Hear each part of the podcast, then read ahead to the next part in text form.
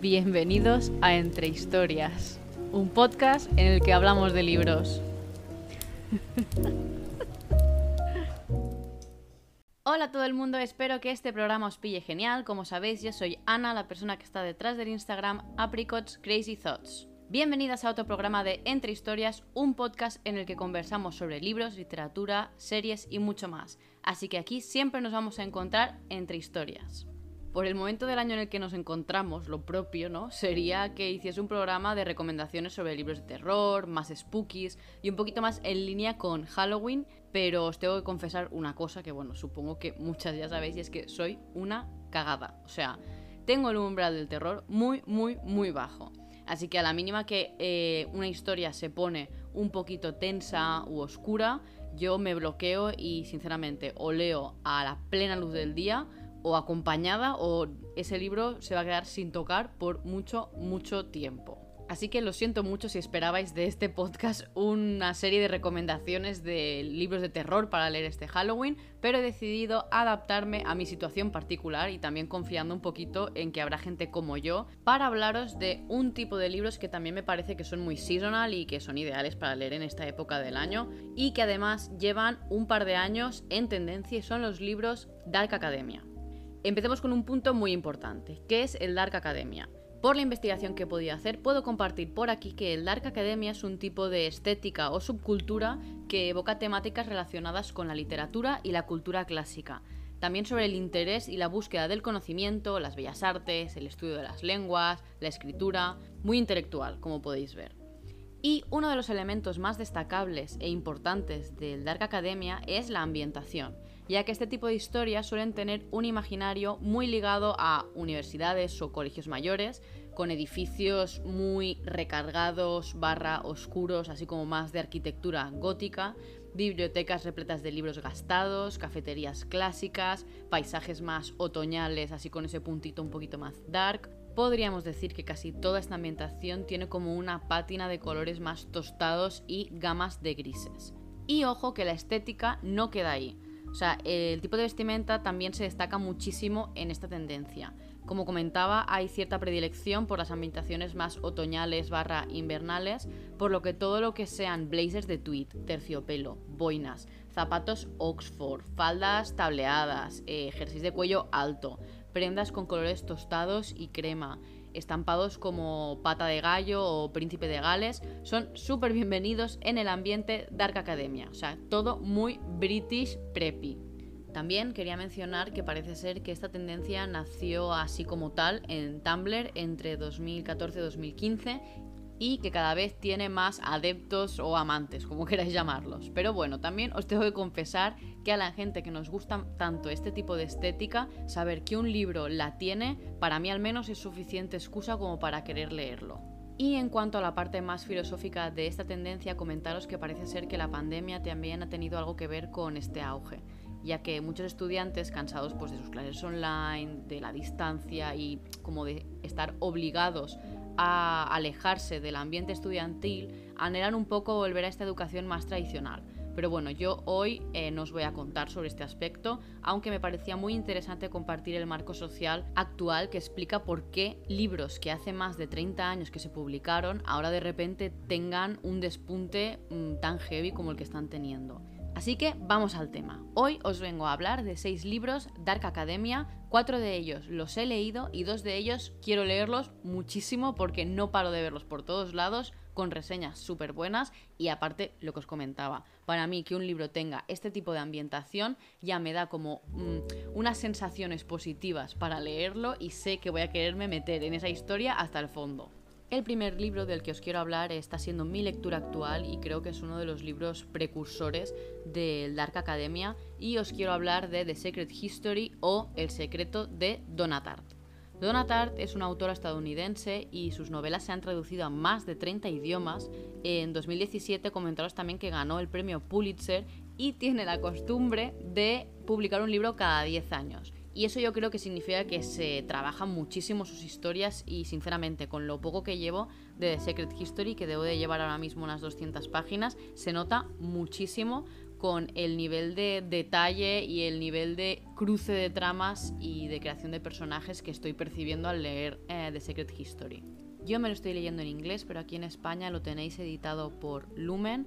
Tiene un total de 776 páginas y os diría que entre todo lo que trata este libro se podría catalogar más como género de misterio. En el secreto nos situamos en una universidad privada de Vermont y Richard, el protagonista, se introduce en un grupo de cinco estudiantes muy selectos de griego clásico y bueno, les envuelve a todos un aura de misterio, profesor incluido, y se ve, espalpa en el ambiente que está lleno de secretos y bueno, entre ellos se creen impunes ante cualquier cosa que, que puedan hacer a lo largo de la historia vamos viendo cómo se van acercando, bueno, como Richard en concreto se va acercando a cada uno de ellos y observamos cómo va evolucionando la relación del grupo.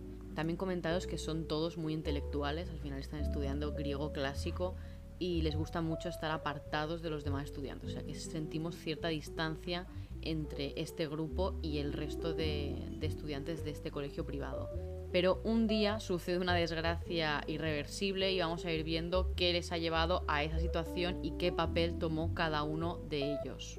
Yo ya os digo, debo de llevar ahora mismo un 30% del libro, lo estoy leyendo en inglés como os comentaba, por lo que deciros que el nivel de inglés es elevado, cosa que me está haciendo ir un poquito más lenta, pero aún así es que cada página que estoy leyendo la estoy degustando como un, caramelo que se va derritiendo poco a poco en mi boca, de verdad. O sea, me está encantando la ambientación, también como esa parte más intelectual me está teniendo muy pendiente y muy atenta en todos los momentos de lectura. Y bueno, también mencionaros que los personajes en sí, como que creo que la autora ya los ha creado de tal forma para que tú no estés empatizando muchísimo con ellos y te cree cierta distancia y te genere esta sensación de recelo hacia fiarte o hacia los acercamientos que está generando el protagonista. En las 50 primeras páginas ya te sueltan una bomba y la dejan ahí como sin prestarle más atención, cosa que hace que tú estés constantemente queriendo leer para ver cómo acaba atando los cabos, cómo acaba desencadenando todo lo que está pasando en la situación, en la bomba que te planta al principio, y eso me parece súper interesante. También siento que la autora va a estar jugando conmigo a lo largo de esta historia y sinceramente viendo mm, la maestría con la que lo va a hacer, yo súper dispuesta a que juegue conmigo, que haga lo que quiera hasta llegar al final. Pasamos al segundo libro, una de mis mejores lecturas del año en que lo leí y me acuerdo que sus personajes se quedaron conmigo durante meses. Ahora, solo de pensar en esta historia, como que me viene todas las sensaciones que, que tuve cuando lo leí y bueno, también confesaros que en el momento en el que lo leí yo no tenía ni idea de que era el Dark Academia, pero bueno, la ambientación me hipnotizó completamente y cuando supe que esto, o sea, que este tipo de ambientación era algo, yo feliz, porque yo os digo, como que no había sentido ese tipo de ambientación en otros libros que había leído y bueno, pues feliz de tener como otras opciones que leer para, para disfrutar esta ambientación. Y os estoy hablando de Todos somos villanos de ML Río sobre todo cuidado porque el año pasado creo salió otro libro que se llama Todos somos villanos, pero no es este. O sea, de que sea el de ML Río, editado en España por Umbriel. Tiene un total de 352 páginas y en este caso sí que se plantea más desde el inicio como un libro de misterio. La historia está contada dos tiempos. Por un lado tenemos el presente, donde Oliver, el protagonista, sale de la cárcel y al salir el policía que lo condenó lo está esperando. Este policía quiere respuestas porque se quedó con la sensación de que en su momento no se le contó todo lo que se le tenía que contar, así que quiere la historia real de lo que sucedió 10 años atrás. Y Oliver por fin está dispuesta a contarla. En la línea del pasado nos encontramos en una escuela de artes escénicas donde se estudia exclusivamente la obra de Shakespeare, cosa que me pareció muy curiosa por el nicho académico que eso suponía. En este contexto, la ambición, el talento, la competitividad llevan a los estudiantes de último año a confundir un poquito sus personajes que están interpretando sobre el escenario con los de la vida real. Y entre las rivalidades y todos los roces que eso supone, aparece uno de ellos muerto. Entonces, bueno, a partir de aquí vamos a ir viendo mm, los acontecimientos que acaban culminando en el crimen. Comentaros que más allá del misterio, que como veis es una estructura un poquito parecida a The Secret History que os comentaba anteriormente, eh, lo importante aquí para mí fue el desarrollo de los personajes, como también me está pasando en The Secret History. Entonces, conectar tanto con ellos a pesar de que son personajes tan grises, incluso más tirando a negros que a blancos, o sea, ya no antihéroes, es que eran todos villanos. Bueno, de hecho es que el libro se llama Todos somos villanos. Entonces tiene completamente sentido la reflexión que estoy haciendo. Pero es eso, al final te quedas como enganchado en ver cómo van evolucionando esas relaciones, lo capaces que son entre ellos, teniendo en cuenta que son un grupo de amigos, eh, pues eso, lo capaces que son de hacerse putadas los unos a los otros o de traicionarse o de mantener secretos. Entonces, bueno, deciros que yo llegué al final de esta historia.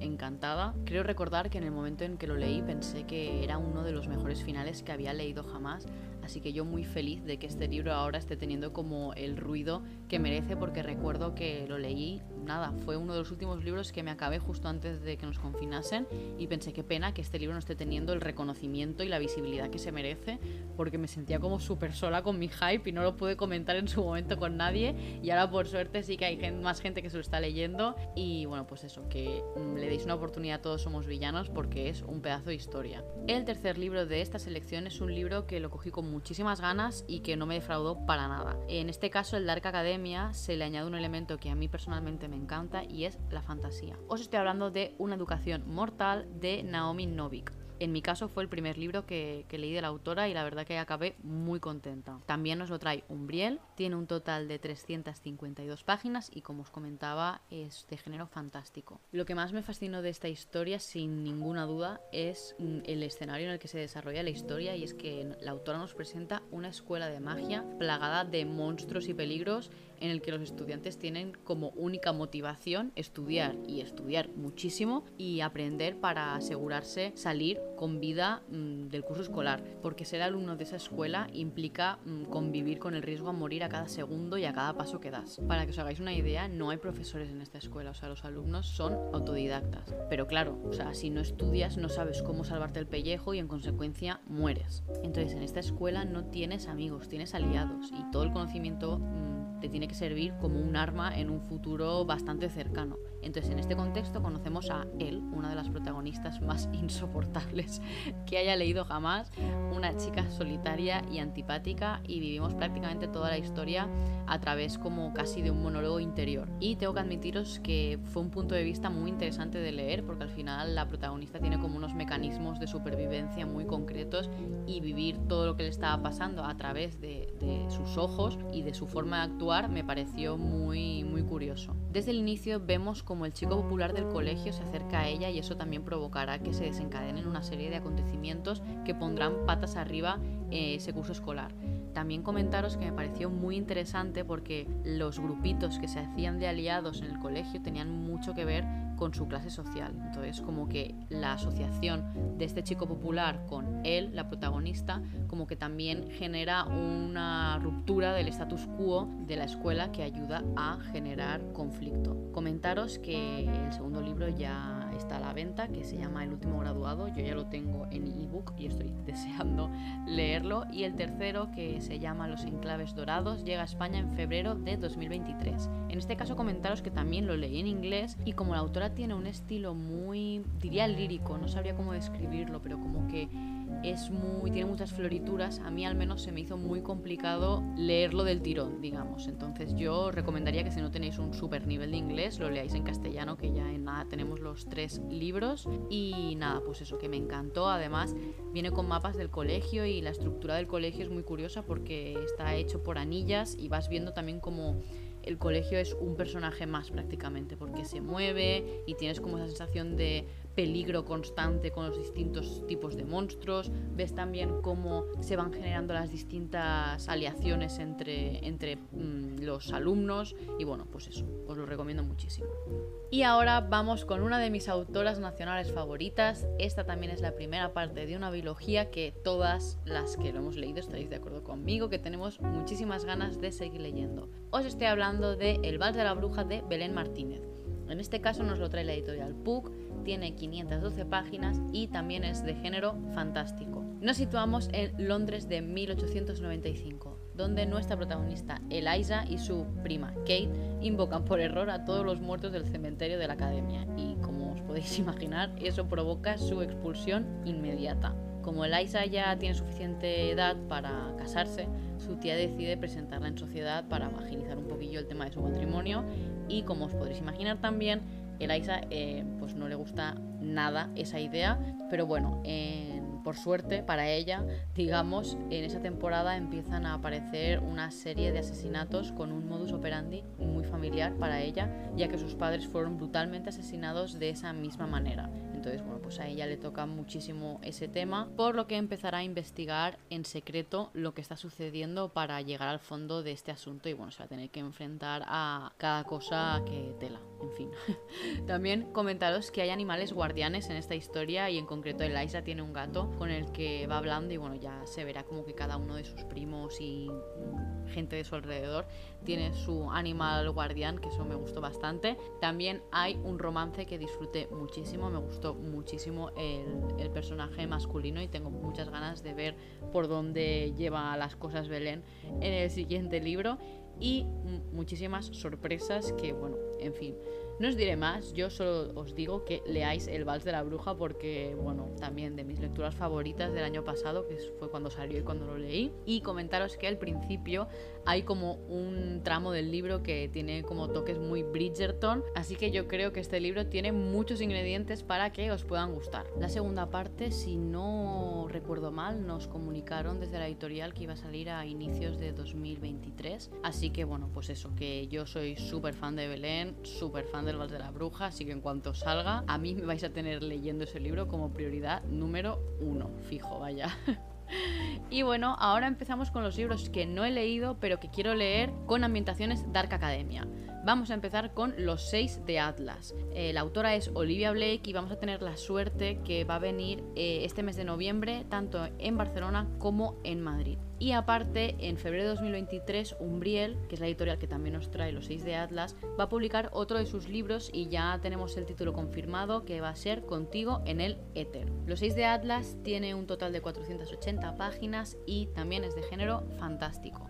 Os voy a contar un poquito de qué va, como ya os he dicho, yo este libro no me lo he leído, pero bueno, yo creo que con la sinopsis nos lo vamos a querer leer todas. En el mundo planteado en los seis de Atlas, cada década se eligen a los seis magos más extraordinarios para que compitan por una plaza en la sociedad alejandrina, la sociedad secreta más importante del mundo con acceso a mucho conocimiento y poder. Los seleccionados disfrutarán de una vida de poder y prestigio que superará sus sueños más salvajes, pero todo tiene un precio. Cada uno de los seis seleccionados tiene sus motivos para aceptar la invitación a esta selecta sociedad, aunque sospechan que van a tener que enfrentarse a situaciones que les van a llevar al límite. Traiciones, secretos, seducción, juegos de poder, todo al final por pertenecer a la sociedad alejandrina. A mí personalmente me interesa mucho este tema de que cada uno tenga sus motivos para entrar porque ya veo como que va a haber como un juego de mm, los bagajes y el pasado de cada uno de los personajes que presiento que va a dar mucho juego. La segunda parte, también comentaros que se va a titular La paradoja de Atlas, llega a España a principios de noviembre, que supongo que va a coincidir un poquito con la, la visita de la autora a España.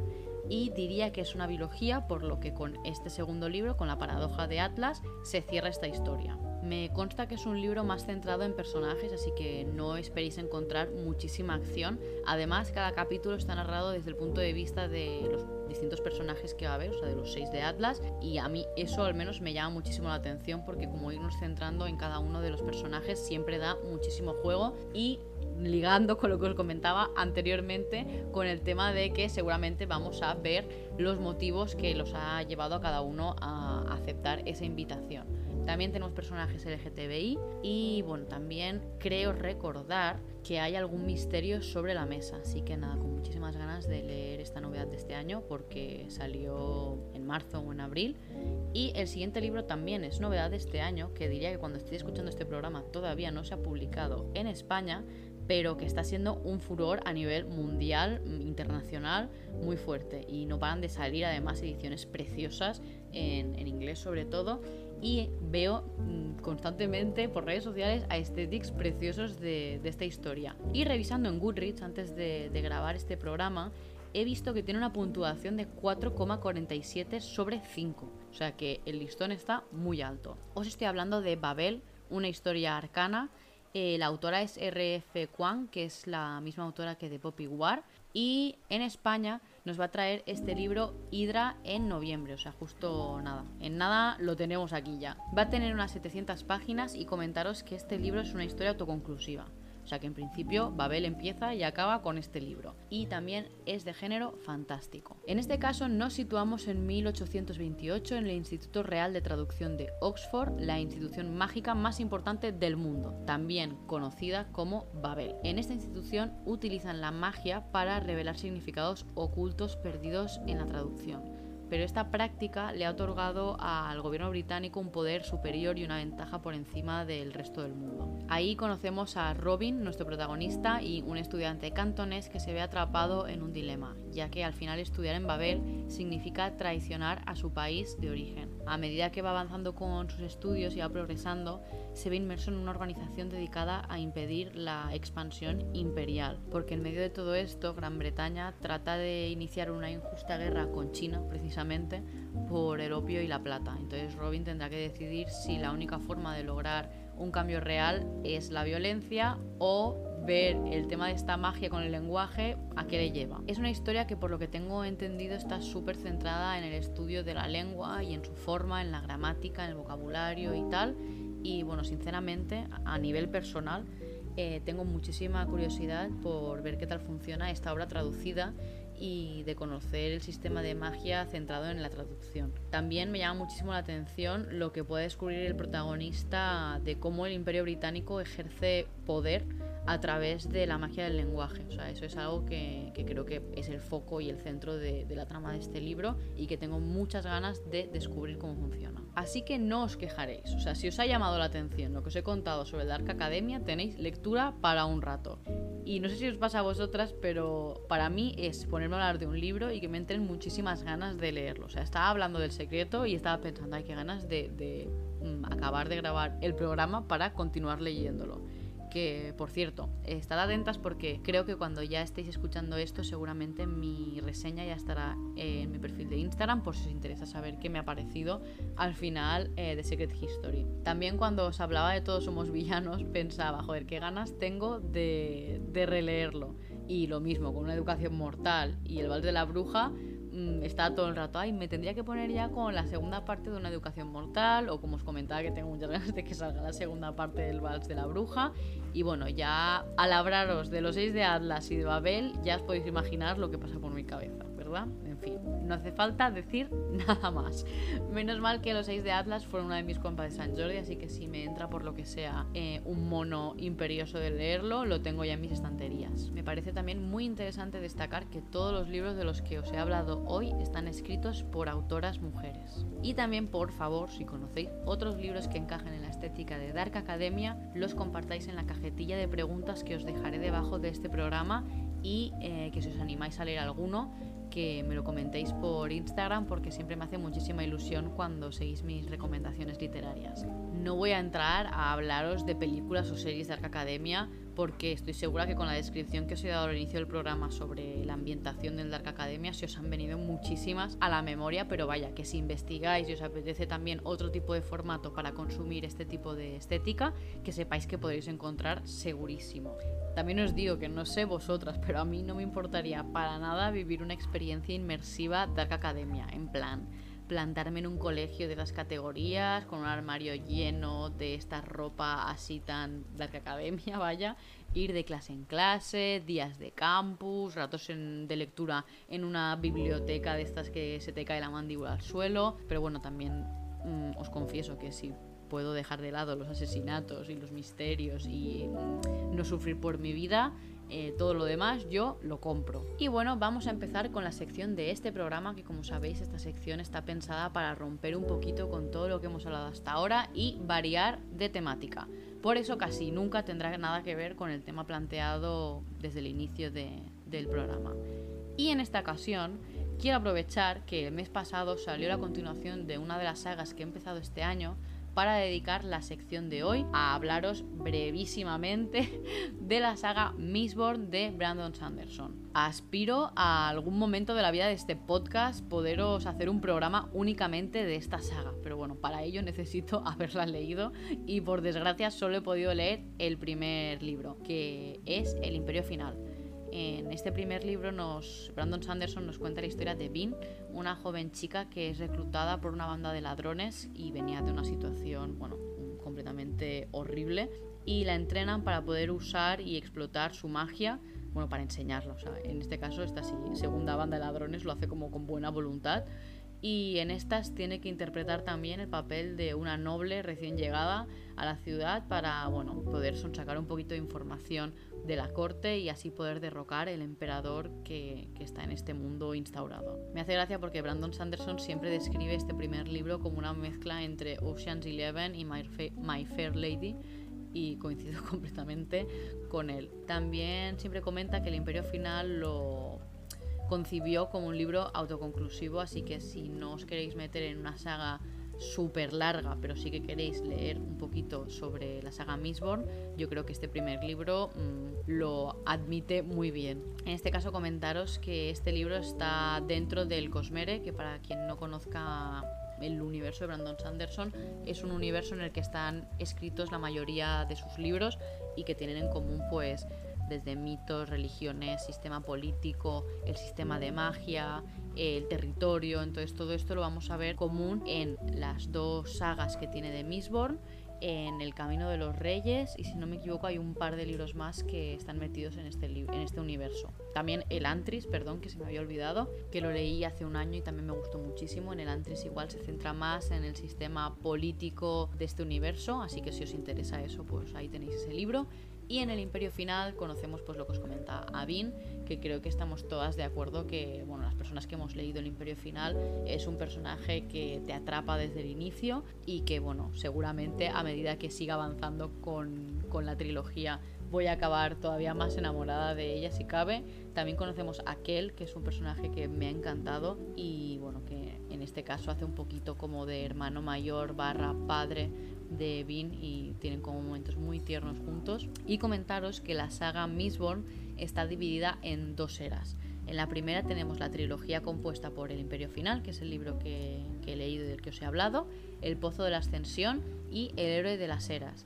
Y la segunda era tiene el libro, los libros son más cortitos que, que en esta primera y está compuesta por Aleación de Ley, Sombras de Identidad, Brazales de Duelo y el libro que salió el mes pasado que os comentaba, El Metal Perdido. La primera trilogía se sitúa en una época medieval tardía y eso se nota a través de la ambientación, incluso os diría que de las creencias de, de la sociedad y la segunda trilogía ocurre 300 años después en una época industrial más temprana. Y yo creo que por tanto por los colores de las portadas como por las ilustraciones que vemos, esas dos épocas ya se transmiten. Me gustaría poderos decir que con el metal perdido Mistborn queda cerrado, o sea, la saga Mistborn queda cerrada, pero no he visto evidencias de ello, así que bueno, se lo dejaremos en manos del autor. Por suerte, eh, Brandon Sanderson es un autor que si te gusta mucho tienes libros suyos para leer durante toda la vida, porque el Archivo de las Tormentas, que también está ambientado en el Cosmere, eh, siempre el autor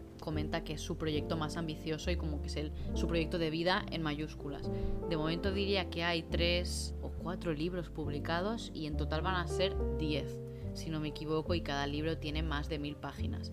En este caso creo que Mistborn es un pelín más juvenil y el archivo de las tormentas es fantasía más épica adulta. Y bueno, con el final de la sección llegamos al final de este programa. Espero que os hayáis divertido tantísimo como yo y que os haya quedado ganas para el siguiente programa. Estad atentas a mi Instagram, Apricots Crazy Thoughts, para más información sobre los siguientes programas. Y como sabéis, podéis apoyar mi trabajo creando contenido invitándome a un café simbólico en el link que os dejaré en la descripción de este programa. Muchísimas gracias a Marina y a Ángel por los cafés de esta semana, os lo agradezco de todo corazón. Y tú, sí, tú, la que está pensando en las cosas que tiene pendientes de hacer cuando llegue a casa. Espero que hayáis disfrutado del programa. Os deseo las mejores historias escritas y por escribir. Nos vemos en el próximo programa de Entre Historias. Adiós.